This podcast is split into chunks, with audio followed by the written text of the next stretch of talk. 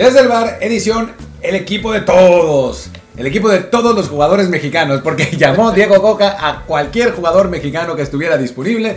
34 convocados de la selección, entre ellos 20 mundialistas. No está Héctor Herrera, ya hablaremos de las ausencias notables, que pues no son muchas, la verdad son, son pocas las, ausencias.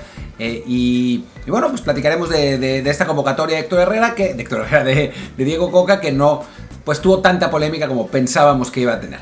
Por lo pronto, pues yo soy Martín del Palacio y me acompaña Luis Herrera. Ahora sí, estamos juntos. Por fin, por fin, después de un mes de viajes y más viajes, de vacaciones de Martín y de investigación de campo de mi parte, aquí estamos los dos para recordarles que este programa está siempre en Apple Podcasts, Spotify, sí, también en Amazon Music, que, me preguntaban, y en muchas aplicaciones más. Por favor, suscríbanse en la que más les guste, de preferencia Apple Podcast, para que también ahí nos echen la mano con un review, con comentario. El review, por supuesto, de 5 estrellas nos surge para que así nos contrate una agencia internacional como esas que promueven a los jugadores estadounidenses y los llevan al Chelsea y al Dortmund y a no sé cuántos equipos para después bajar a equipos de medio pelo. Bueno, pues con eso nos basta. Ese año en el Chelsea nos bastará para pagar las cuentas por un largo rato.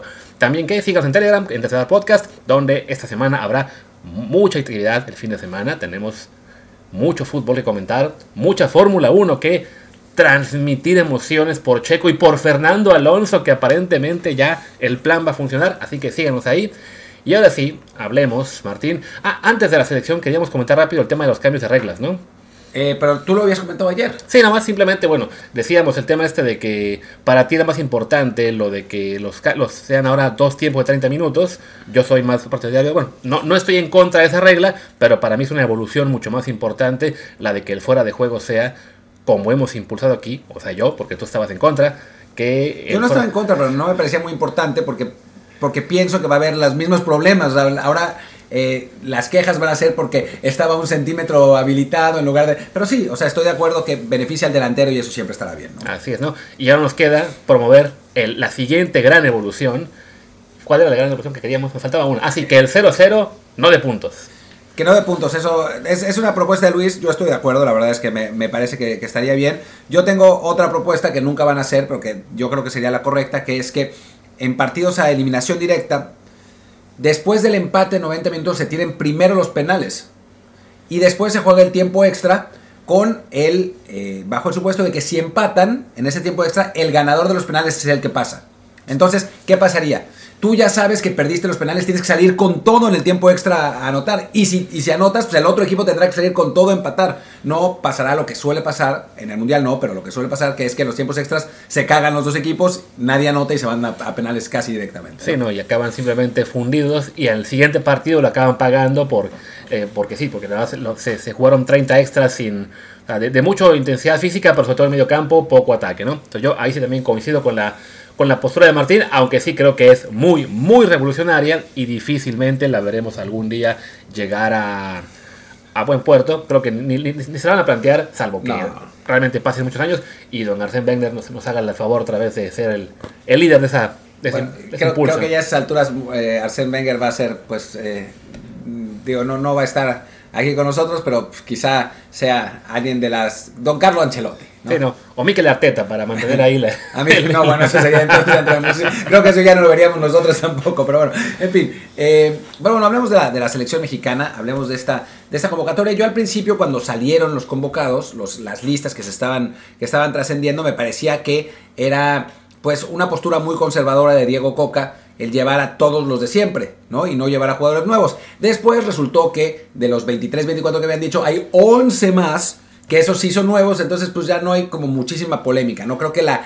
la, postura conservadora está en que convocó eh, esencialmente a todos los jugadores que podía convocar, ¿no? Eh, sí, no, aquí fue el, tema de la, justificación que, que, daban ayer, este, ya, que adelantaban, por ejemplo, eh, Gibran Araige y otros insiders, era que el tema logístico, ¿no? De que como el primer partido de la selección en la siguiente fecha FIFA es en Surinam, pues que los viajes se complican mucho porque hablas de este, mandar jugadores desde Europa hasta la Ciudad de México, de ahí a Cancún, de ahí al vuelo que en teoría los llevaría a Surinam y que bueno, que ese tema logístico es muy complicado, seamos sinceros, también es un poco una jalada porque hablamos de una Federación Mexicana de Fútbol con grandes recursos para simplemente poner un vuelo privado para los que van a llegar el domingo y otro para los que lleguen el lunes y ya, ¿no? pero bueno, es una, es una justificación. De todos modos, creo que es bueno que ese primer partido, que no tiene tanto riesgo, se juegue con una selección, pues un poco como la que se enfrentó ya a Surinam y a Jamaica en la primera etapa de la Nations League. O sea, un equipo alternativo, ¿no? O sea, no hace falta que traigas a tus 12 jugadores de Europa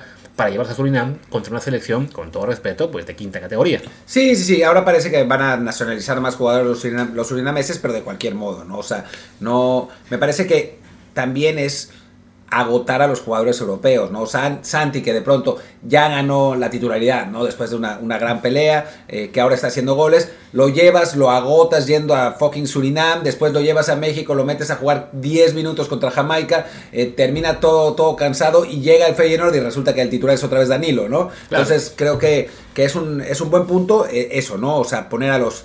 A los no europeos a jugar el partido fácil y a los europeos a jugar el partido difícil, aunque digo, habrá que ver cómo lo recibe la afición en el Estadio Azteca. A mí me parece un absoluto desatino que ese partido se juegue en el Azteca, pero bueno, por cuestiones comerciales, pues es, lo que se hace, ¿no? Sí, me parece que en este caso, este, así como por ejemplo hace España a un nivel muy extremo, ¿no? De llevarse la selección a jugar por medio país en eliminatorias y en Nations League europea y solamente en juegos realmente de, muy alto perfil utilizan el Bernabéu, eh, que creo que la última fue contra Italia, si no me equivoco. Sí, pero también ahí es porque Rubiales hace sus negocios. Claro, por negocios lo que sea, pero, pero, pero igual, es, un poco saben que un España-Georgia, ahora sí porque está Barasquelia, pero antes no, este, no generaba, ningún interés ante el público de Madrid, entonces se lo llevaban a jugar al Albacete, ¿no? que es un, estadio de equipo de segunda o tercera división en función de la temporada. Nuestros amigos adoptados habrá ahora que están en segunda y lo, les sufrirá porque van a rezar, pero bueno, un partido en Albacete, uno en Oviedo, uno en Numancia, no sé dónde más, ¿no?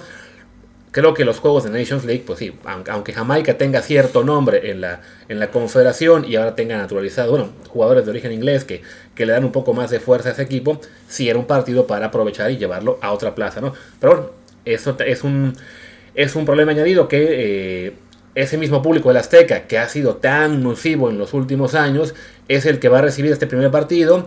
También creo que eso hace que Coca pues busque la selección, digamos, pues que le sea más familiar, ¿no? Que, no haga falta que él indique muchos, van a ser los titulares, seguramente van a ser 11 mundialistas, no creo que veamos a...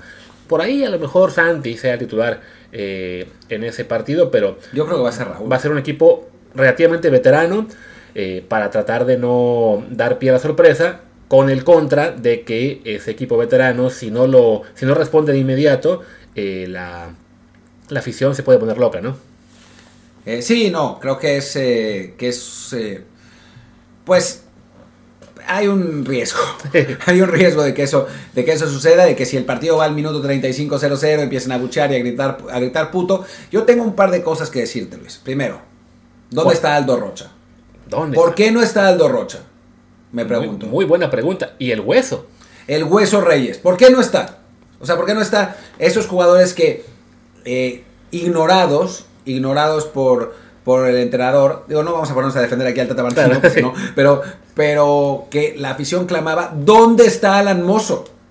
Lesionado, pero de todas maneras, ¿dónde está? Sí, es, curioso porque además ayer que se habló, eh, que se empezó a filtrar la lista y que dieron ya unos 20, 21 nombres de los habituales y entre 8 y 12 en función de quién se estoy hablando, de los que pueden ser nuevos, casi todos mencionaban a Aldo Rocha y a y a Luis Reyes como por, los llamados, que además sonaba lógico al ser los jugadores mexicanos que fueron eh, las principales piezas en su Atlas bicampeón. Y cierto, no me había dado cuenta de que, de que no están. Y es que franca, y, francamente pues no me causa mayor eh, eh, extrañeza o conflicto por lo que ya hemos dicho antes, ¿no? Eran buenos jugadores que fueron parte importante en un equipo campeón en el cual las figuras eran los extranjeros y toda esa eh, cantaleta que había de que tenían que estar, pues era simplemente ¿no? el lloriqueo por eh, el jugador de moda que se les olvida el año siguiente. Sí, no, no, no. No está Jeremy Márquez, por ejemplo, que digo, no ha tenido un buen inicio de temporada, esa es la realidad, pero bueno, era un jugador que con Coca rindió muy bien y que si es joven, pues no lo llevó. Eh, no hay, la verdad es que de los, de los nuevos, nuevos, nuevos, nuevos, los únicos realmente son Marcel Ruiz, merecidísimo, y Roberto de la Rosa, que es como que, pues agarró una tómbola de los delanteros jóvenes que podía llamar y sacó uno y ese era Roberto de la Rosa, ¿no? No, no, no mientas, Martín. Esto es un claro, claro dardo, claro muestra de su desprecio al fútbol regio por no llamar a Funes Mori como Eso estaban dijeron, quejándose. eso Eso dijeron. dijeron. Pero bueno, ahora, ahora, los, ahora vamos a ese punto. Que te- bueno, si te parece, comentemos la lista, comentamos rápido lo- los que nos llamen más atención y ya Pero después- antes una pausa. Antes una pausa, es cierto.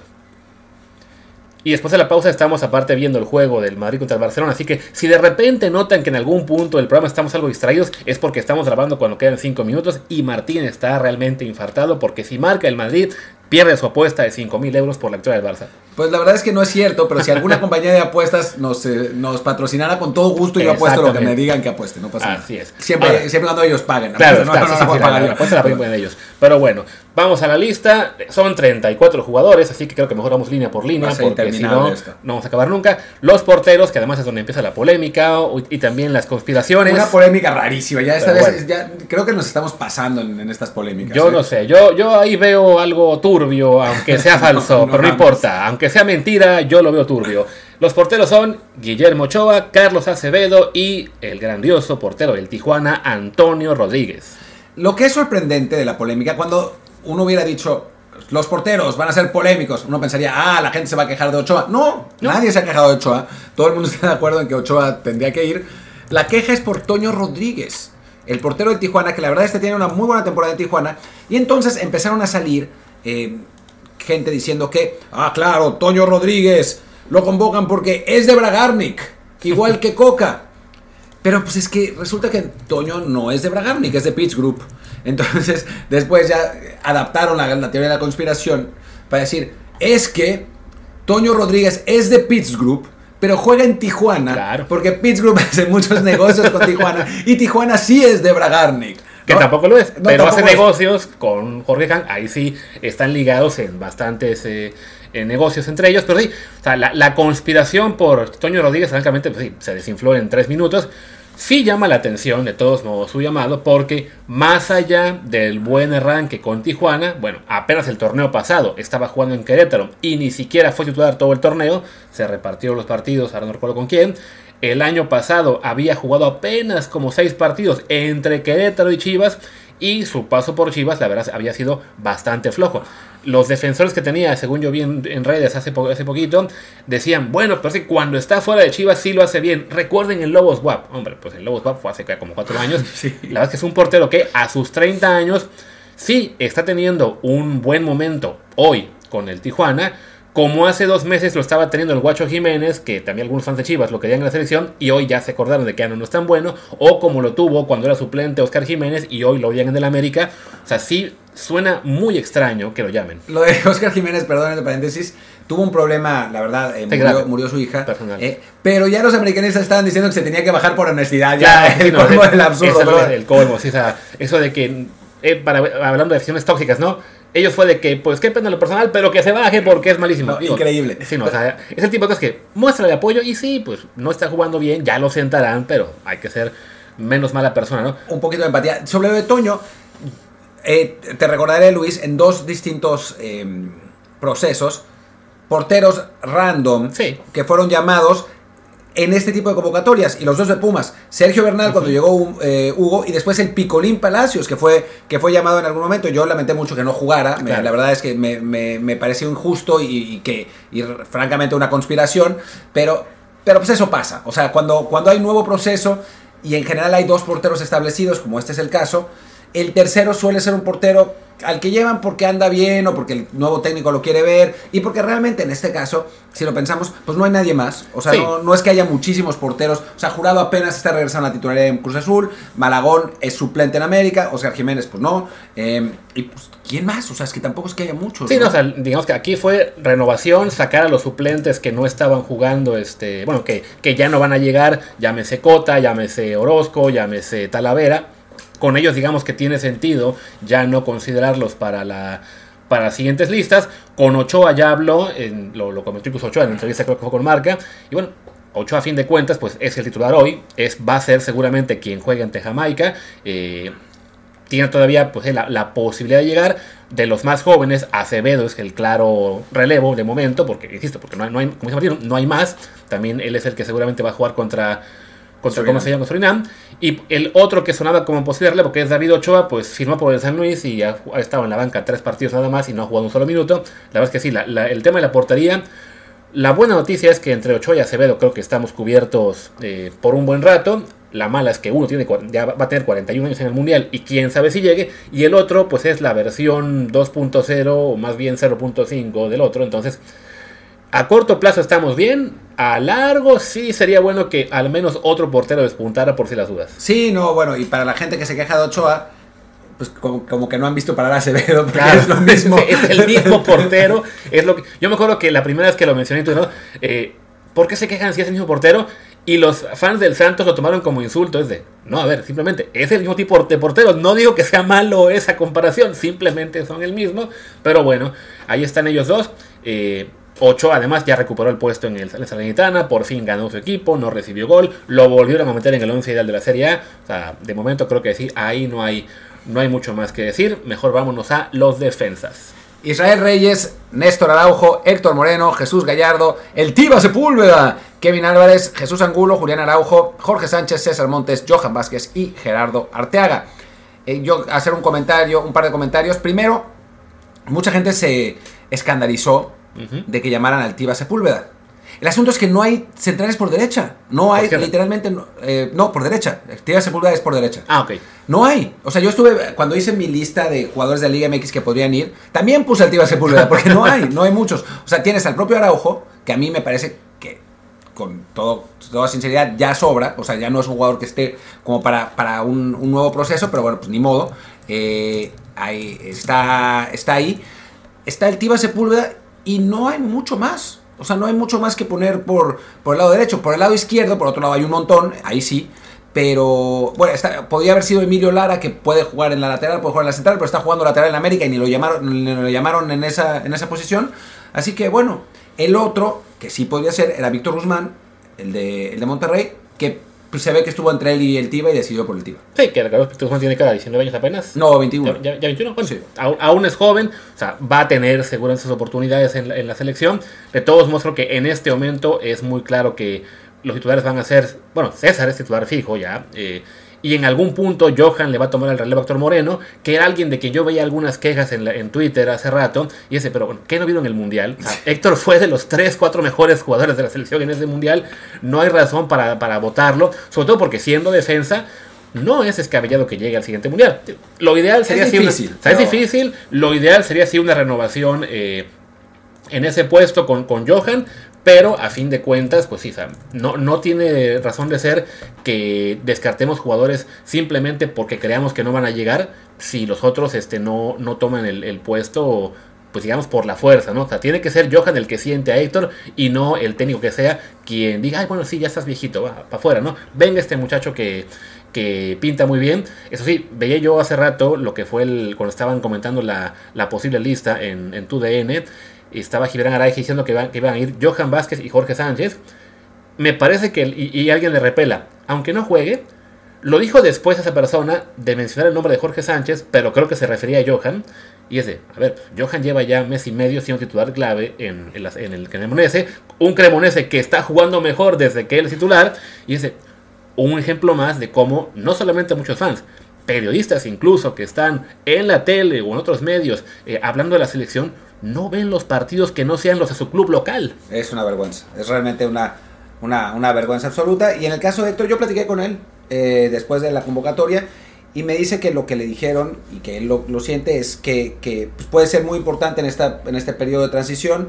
Es un tipo muy profesional, eh, realmente alguien que, que, que, no tiene pues vicios, es un líder desde el punto de vista, eh, pues digamos, eso, como emocional, ¿no? O sea, de, del ejemplo que puede, que puede seguir. Y yo creo que para los jugadores jóvenes siempre será importante tener un ejemplo así, aunque, digamos, sea difícil que llegue realmente al, Mundial de, México, ¿no? O sea, si finalmente llega y está jugando como Tamendi a esa edad, pues claro. tanto mejor, ¿no? Pero aún así creo que sobre Héctor, o sea, yo hay algunos, algunos jugadores veteranos que no hubiera llevado, a Héctor lo hubiera llevado en, en todos sentidos, no tanto porque sea mi cuate, porque sí lo es, pero sino porque lo conozco y sé su, que, su personalidad, sé su profesionalismo y sé que eso puede ayudar mucho a los, a los jugadores jóvenes. ¿no? Sí, y a, a corto plazo ayuda, sobre todo porque vimos en el Mundial que él fue de lo mejor, ¿no? Si en el Mundial él hubiera sido de los que tuvo mala actuación, probablemente lo hubieran cepillado como otro jugador con el que comparte primer nombre, eh, y ahorita hablamos de él Ah, sí, cuando, hablemos de los ausentes, pero bueno, creo que sí, Héctor a corto plazo ahí está,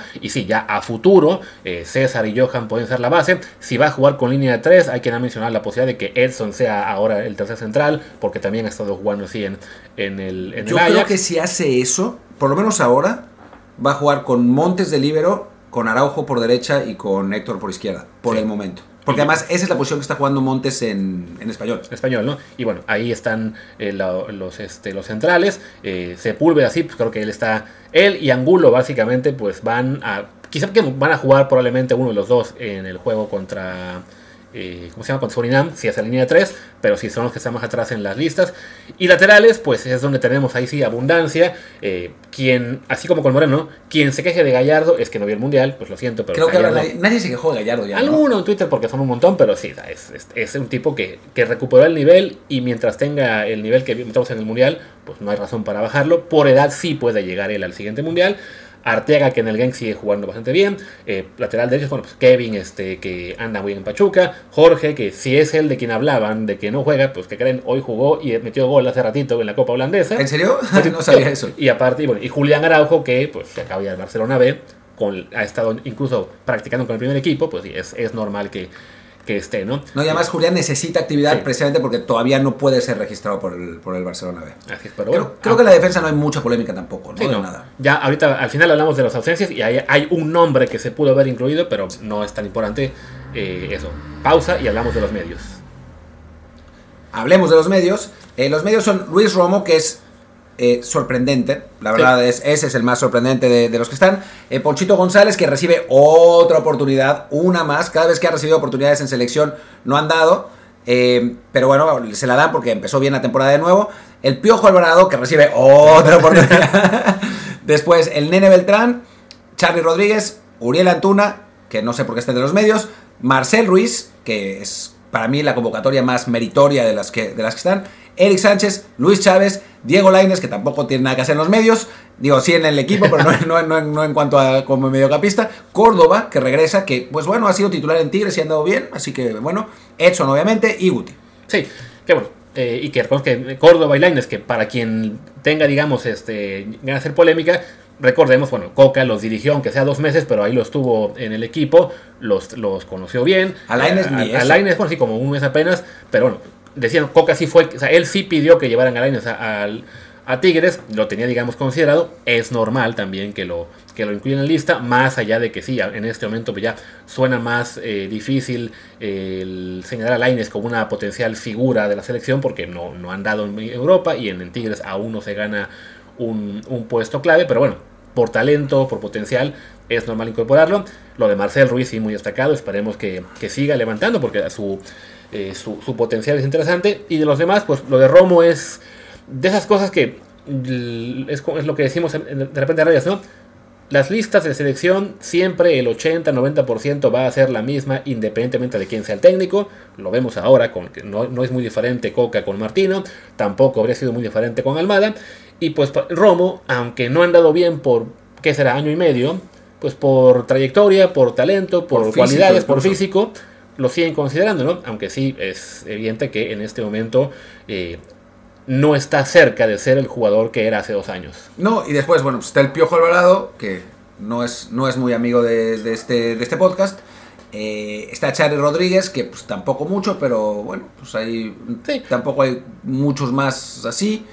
Eh, y bueno, no hay, no hay como grandísima diferencia, ¿no? O sea, creo que son los medios que vimos, más Marcel Ruiz en lugar de Héctor Herrera, que además en este momento de sus carreras tienen perfiles parecidos. Digamos, Marcel Ruiz es un eh, medio que para mí puede jugar más adelante, pero que eh, el Penacho Ambriz lo tiene sacando balones desde, desde la defensa, así como Héctor Herrera, porque tiene muy buen pie, eh, pisando área a veces, así como hace Héctor Herrera. Así que bueno, pues una versión hoy más joven de Héctor Herrera, y pues la verdad, dentro de la enorme polémica que hubiera causado la convocatoria de Herrera, pues que haya llevado a Marcel Ruiz, la verdad es una mejor idea. Así es, ¿no?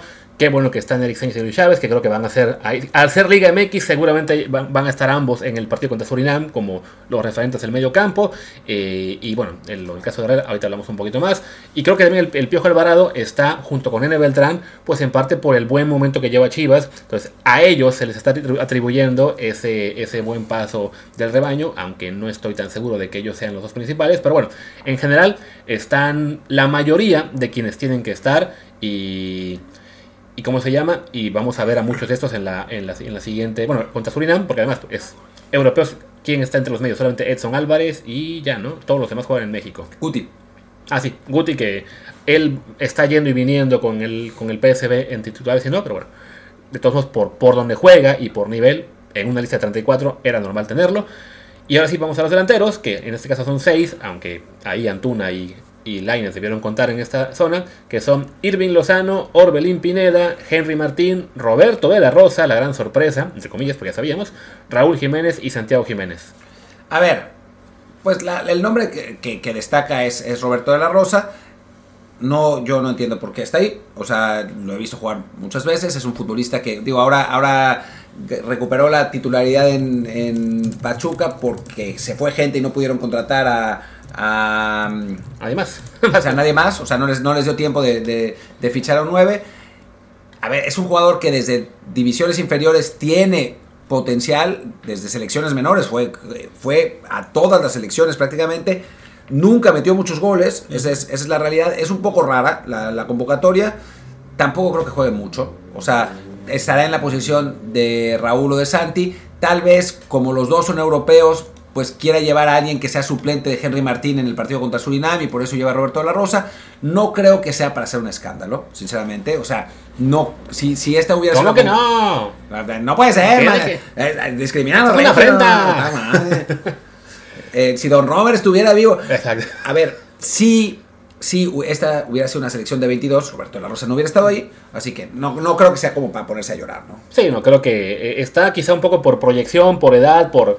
Será de estos nombres que a, que a Diego Coca le, gusta por cualidades, pero que definitivamente su, su desempeño, sus números en, en la liga no dan para para justificar una convocatoria. Y esto no es para criticarla o para condenar a Coca, porque hay que recordar, muchos técnicos pues ven en algunos jugadores ciertas características que les gustan y los llaman, aunque sus números en liga no sean espectaculares, y funcionan. No digo que sea el caso de Roberto de Rosa, que eso vaya a ocurrir, pero bueno, el, ver a un jugador en una posición en la que estamos algo, algo flacos. Eh, algo flacos, estamos flaquísimos. O sea, si piensas en delanteros jóvenes, nueve jóvenes, Macías, que se vuelve a romper. sí, ya. Eh, después, eh, Santi Muñoz que apenas está regresando. El Mudo Aguirre, pues que es un jugador que no te va a dar mucho más de lo que ya te ha dado, ¿no? Creo que ya tiene 26 años, eh, ya por una cuestión de tamaño, pues ya no te da para, para muchísimo más. Em, y después es que no hay más. O sea, que estén jugando, no hay más. Realmente no. O sea, están los de Chivas, que pues, no haces uno de los tres. O sea, no hay más. Los que hay son los que se van a actualizar. Y creo que podemos ir hablando, de hecho, de las ausencias con eso, porque de entrada, una es la que ya hicimos un poquito de, de burla, pero que sí llama la atención, la de Funes Mori porque sí, entre los nueve, pues él de hecho anda bien, de lo que comentaban, era, parte de la queja de los eh, periodistas regios, que aunque nos reamos un poquito, pues sí tienen razón, lleva, lleva mucho más goles que Roberto de Rosa. creo que esta temporada lleva más goles que Roberto de Rosa en su carrera. su vida puede ser. Sí, aquí tengo la ficha de la Rosa, en primera división lleva 16 goles desde que debutó. ¿Tantos? Tantos, tío, pero debutó hace seis años. Pero aún así me parecen muchísimos. tuvo una, temporada, tuvo ocho goles. Bueno, un año futbolístico. Sí, sí. La, de 2021, ahí metió ocho. O sea, la mitad de sus goles fueron todos en una sola temporada, que fue la 2020-2021. Y sí, Funes Mori, no estoy seguro de que llegue, de que lleve ya los 16 este año únicamente. Pero sí, lleva en, por ahí debe estar, ¿eh? En toda su carrera, sí tuvo por lo menos unas, este tres o cuatro temporadas en, que, en la que los acumuló. O sea, lleva 12 goles este año con Monterrey. Y sí, tuvo temporadas de 20, 17, 16, 15, 15, 15. O sea, sí, es entendible la, molestia en el fútbol regio, en el, en el medio regio por no, porque no esté. Creo también que tiene que ver con que en un futuro no muy lejano vamos a ver a Nico Ibáñez. Y Coca no quiere tener una bolsa de naturalizados demasiado grande. Nico Ibáñez y Julián Quiñones, ¿no? O sea, creo que Quiñones es el, es el más importante. Ibáñez es un buen jugador, es un buen 9, sin duda. Pero como Quiñones no tenemos otro jugador. No hay, no hay un jugador mexicano. No hay un extremo así eh, de tanta potencia física, eh, de esa estatura, ¿no? Todos los extremos miden unos 60. Entonces creo que, que por ahí va, yo también estoy de acuerdo que por ahí va la cosa y siente que con Santi, con Jerry Martín, con Raúl Jiménez, pues Funes Mori no hace falta en esta convocatoria realmente. Así es, creo que va, a tener muy difícil Funes Mori regresar a la selección, eh, sobre todo digo, por el caso de, de Ibáñez, y sí, porque bueno, estando ahí Santi y Raúl, eh, se le va a complicar la cosa, ¿no? También, bueno, otras ausencias, ya que estamos hablando, hablamos de Dorroche y Luis Fuentes, que creo que no, pues sí, simplemente pues comprueban lo que decíamos un poco al, hace unos años, bueno, hace un año, pues eran jugadores que sí, que estaban rindiendo, que estaban de moda, pero que pues no, hasta el propio Coca, ¿no? No los ve como esenciales en, un eh, enclave selección mexicana. De hecho, casi ni hubo escándalo hasta donde yo he visto porque no estén. Por el que sí hubo escándalo, y con cierta razón, es por el Pocho Guzmán. Porque además todos asumíamos que lo iba a llevar. O sea, pensábamos que, bueno, el Pocho Guzmán era un jugador que no le gustaba el Tata Martino por estilo, pero pues una vez fuera del Tata Martino, ya es un futbolista que por, por momento, por momento y por, por, eh, por características podría estar. Pero pues claramente no. claramente hay algo que no les gusta. No sé si es la parte disciplinaria por lo de eh, pues, su situación eh, de, la, de, la, suspensión, que yo la verdad es que nunca supe realmente, o sea, se decía que era porque había consumido cocaína, pero no hubo ninguna, eh, pues ninguna declaración oficial, simplemente lo suspendieron y después lo desuspendieron y pues ya, fue, fue muy raro. Y es un medio que para mí sería útil, o sea, además tiene 28 años, tampoco es que sea tan tan grande. No, es, rara la, la ausencia, sí, yo, sí creo que, el tema de esa suspensión tiene algo que ver, que también al no ser un jugador tan joven, o sea, como eso tiene 28 años, eh, llegaría al Mundial de 31, quizá no sea un jugador prioridad en cuanto a observación eh, a los siguientes este, eh, partidos, pero sí por lo que ha hecho, primero con Pachuca el año pasado, ¿no? Con, donde fue un jugador vital para, para ser campeón, y ahora con Chivas, que habiendo arrancado un poquito tarde, porque me acuerdo que tuvo un par de partidos que, arrancó en la banca y criticaban a Paunovic por no meterlo, pero en cuanto lo metió, que además coincidió con la ausencia de Alexis Vega, que era el, gran referente del Guadalajara, pues bueno, el Pocho Guzmán ha sido, creo yo, el, jugador más importante en este buen momento que vive, que vive el, equipo de Guadalajara. Entonces sí, llama mucho la atención que, no esté, cuando sí están el Nele Beltrán y Roberto Alvarado, que, pues, con todo respeto, creo yo, no son en este momento jugadores al nivel del Pocho. No, no, no. Digo, habrá quien, quien diga lo contrario del Nene Beltrán. Yo coincido contigo. yo no soy muy fan del, del Nene Beltrán. Creo que el Pocho hubiera sido un jugador más útil, la verdad. Para, Indirectas a Pepe del Bosque. No, por favor. Directas, Pepe. Estoy en desacuerdo contigo. Nene Beltrán, el Nene Beltrán. además lo hemos discutido. don Picaritas y poco más. Pero no es el único, ¿eh? no, es, el único. Hay, o sea, hay toda una serie de de tuiteros chivas que aman al Nene Beltrán. Eh, yo creo que es mejor jugador el Pocho Guzmán, son distintos obviamente en, posiciones, en perfil, lo que sea, pero, pero bueno, en fin, el caso es que sí, es, es una ausencia rara, Después está la ausencia de Héctor Herrera, que creo que, digo, primero no está en ritmo porque no está jugando. Exacto. Y segundo, sí es el chivo expiatorio claramente de, la, selección, ¿no? Sí, no, o sea, creo que él, o sea, de, la vieja guardia, o como quieren decirnos, de las vacas sagradas, se les hablaba mucho de él y de Guardado. Guardado ya había dicho eh, antes que él se retiraba de la selección. Y mira que si él quisiera, o sea, si él hubiera eh, tomado una postura parecida a la de Memo Ochoa, probablemente lo habrían llamado. ¿Lo llamaron? Sí, sí lo, llamaron. Y para preguntar si quería estar o no estar, él le dijo que prefiere ya no. Porque sí, creo que por edad él sabe que está muy complicado llegar, ya no le vale la pena aguantar tantas críticas, ataques, solo por estar ahí, hacer grupo y que le critiquen por ello. Entonces. No, y los viajes también. o sea, ya también hay un momento, y nosotros lo sabemos, que estamos por encima de la edad de guardado. no por mucho, yo no por mucho, pero sí. tres años, no es tampoco. ¿eh? y la verdad es que sí se sienten esos viajes. Esa es la realidad. Y si ya no tienes la motivación de ir al mundial y, como todo eso, que se ve que Guardado ya no la tiene, pues también se entiende que no. Sí, y esa es la. Por lo menos en ese lado sí, es un respiro para todos.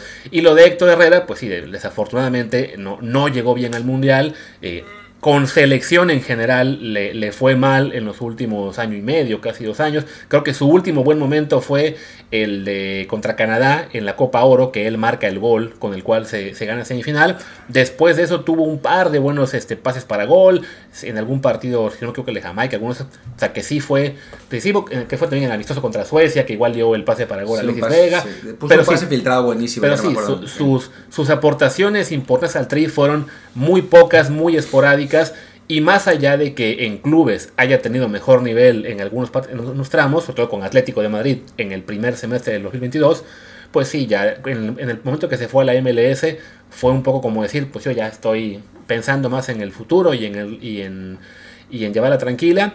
Y a un jugador que, pues que faltando seis meses para el Mundial, decide irse a la MLS, con cierta razón y también con cierto en, eh, pura bilis del fan y del periodista, pues sí se entiende que se le tome como el, como el chivo expiatorio y como el jugador que no tiene que estar en, al menos en este momento, ya si después recupera nivel, ah, se, podrá hablar de él, ¿no? Sí, pero no es tan grande de edad, pero bueno, en fin. Y después, en la defensa, pues creo que el único que falta es el Toro Guzmán, que pues, tampoco es tan grave.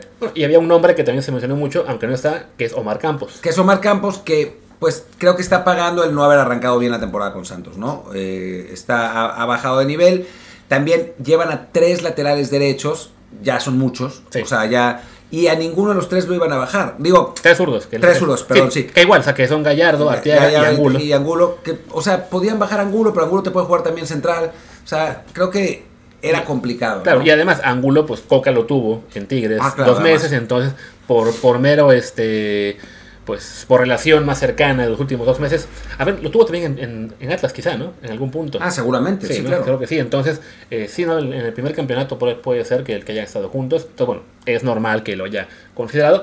Creo también que Omar Campos, en cuanto mejore su nivel y se vaya a Europa, que creo que urge que lo haga, va a acabar siendo un, un jugador, no diré clave, porque en esa posición tiene mucha competencia, pero sí tiene posibilidades de, de estar eh, siendo convocado más adelante. Y bueno, ya, el último del que vamos a dar, más por las pruebas, Chicharito, que también dijo que la puerta está abierta, aunque ahora esté lesionado. Está lesionado, esa es, esa es la realidad. Tal vez hubiera podido ir él en lugar de Roberto de la Rosa, uh -huh. esa es, es, la realidad. También no está en ritmo, sí. o sea, lo, o sea su, su, mayor actividad física es la Kings League, pero pues eso no puede contar. o, este, o, sea, todo bien, pues, si no llamamos a Ronaldinho. Supongo que cuando eh, Javier esté de regreso entrenando, esté de regreso físicamente a, a punto, pues se analizará y seguramente lo, lo llevarán, porque pues no o sea, lo que dijo Coca es que nadie estaba, estaba vetado y si comparamos a Chicharito con Roberto de la Rosa, creo que todavía hay una, una diferencia importante ahí, ¿no? Sí, además de que Chicharito seguramente en cuanto se recupere y esté de vuelta en las canchas,